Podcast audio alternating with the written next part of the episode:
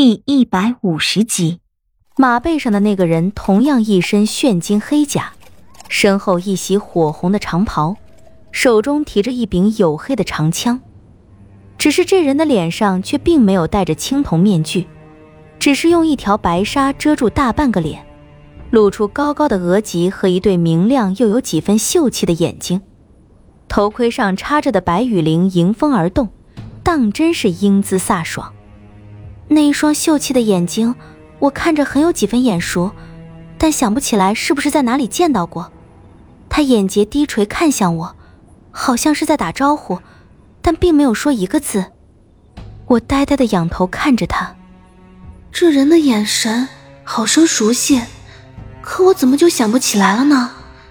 他的眼神并不像其他骑兵那样冰冷且带着煞气，而是十分平和的目光，而且整个人看上去也不像其他人那样冰冷的让人无法靠近，反而觉得他这个人十分平易近人。这个人绝对没有我想象中那么简单。能让这一群人给他让路，岂是等闲之人？这人只是看了我一眼，就将目光收了回去，看向远方海岸线上纠缠在一起的黑雾和红绫。我紧跟着他的目光看过去，发现黑雾已将红灵压制了下去。看来幽鬼并没有对明帝下杀手。我收回目光再去看那人，发现他的目光已不在黑雾和血红灵上了。而是转向了几乎被毁掉一半的沧海之城，他弯弯的细眉不知什么时候已经皱了起来。我也朝那个地方看过去，却被大片大片的树木和房屋挡住，什么也看不见。现在我们这一方人马还在沧海之城的，只有活宝和楚月，还有车彤彤了。也不知道活宝有没有本事把车彤彤和楚月从陈世伯手里偷出来。我心里一时间有些担忧。远方的红绫已经被黑雾击退。红绫自墨黑的天幕之下飘落，如沉入山谷之内的一缕艳红的烟霞。寂静无比的沧海之城里，忽然传来一声高呼声：“太子，他们要逃！”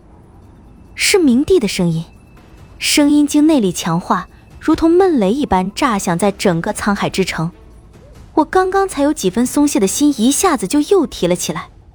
不好！面前戴着白纱的黑甲男子忽然惊呼一声，脚下战靴踢了一下马肚子，战马扬起前蹄迎跃一身马丝，手中长枪虚空一划，战马高高扬起的前蹄刚一落地，立即就朝沧海之城狂奔了起来。等我反应过来，就只看到战马扬起的细沙和那一袭火红的长袍，紧接着就是一连串拔刀的声音。声音整齐划一，像是严格训练过无数次。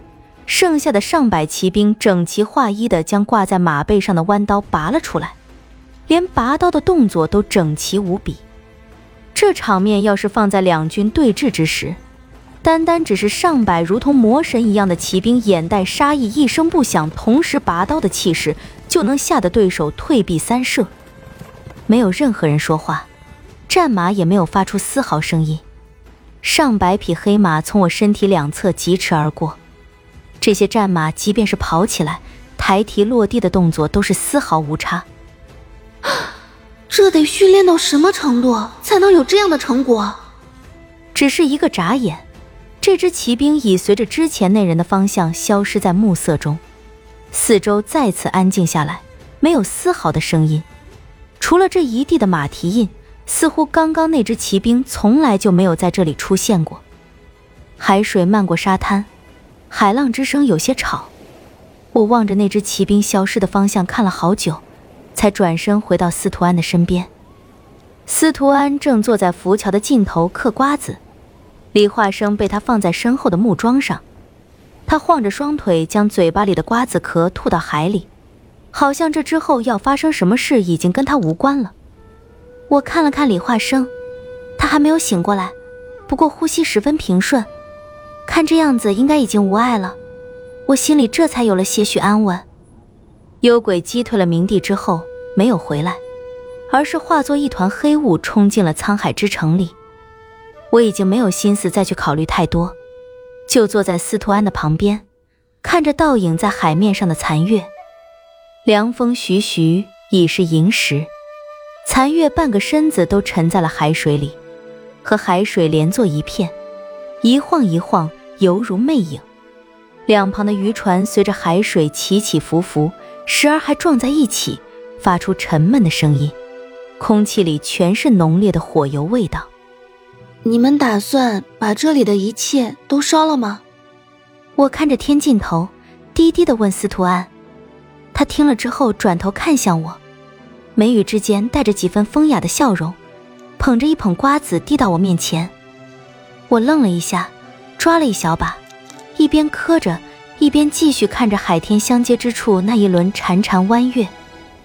他看向四周无数的渔船，叹了口气：“哎呀，这些东西留着是个祸害，烧了才好。”我勉强笑了笑，没有说话。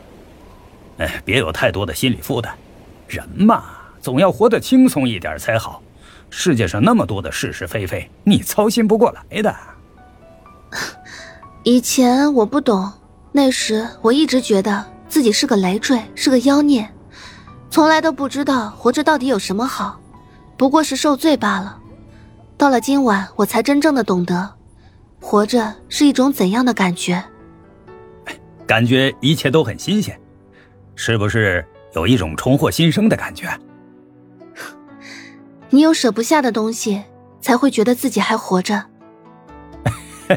原来是因为有了牵挂，我也笑了起来，转头看向靠着木桩上的李化生，脸上的笑容慢慢的暗淡下去。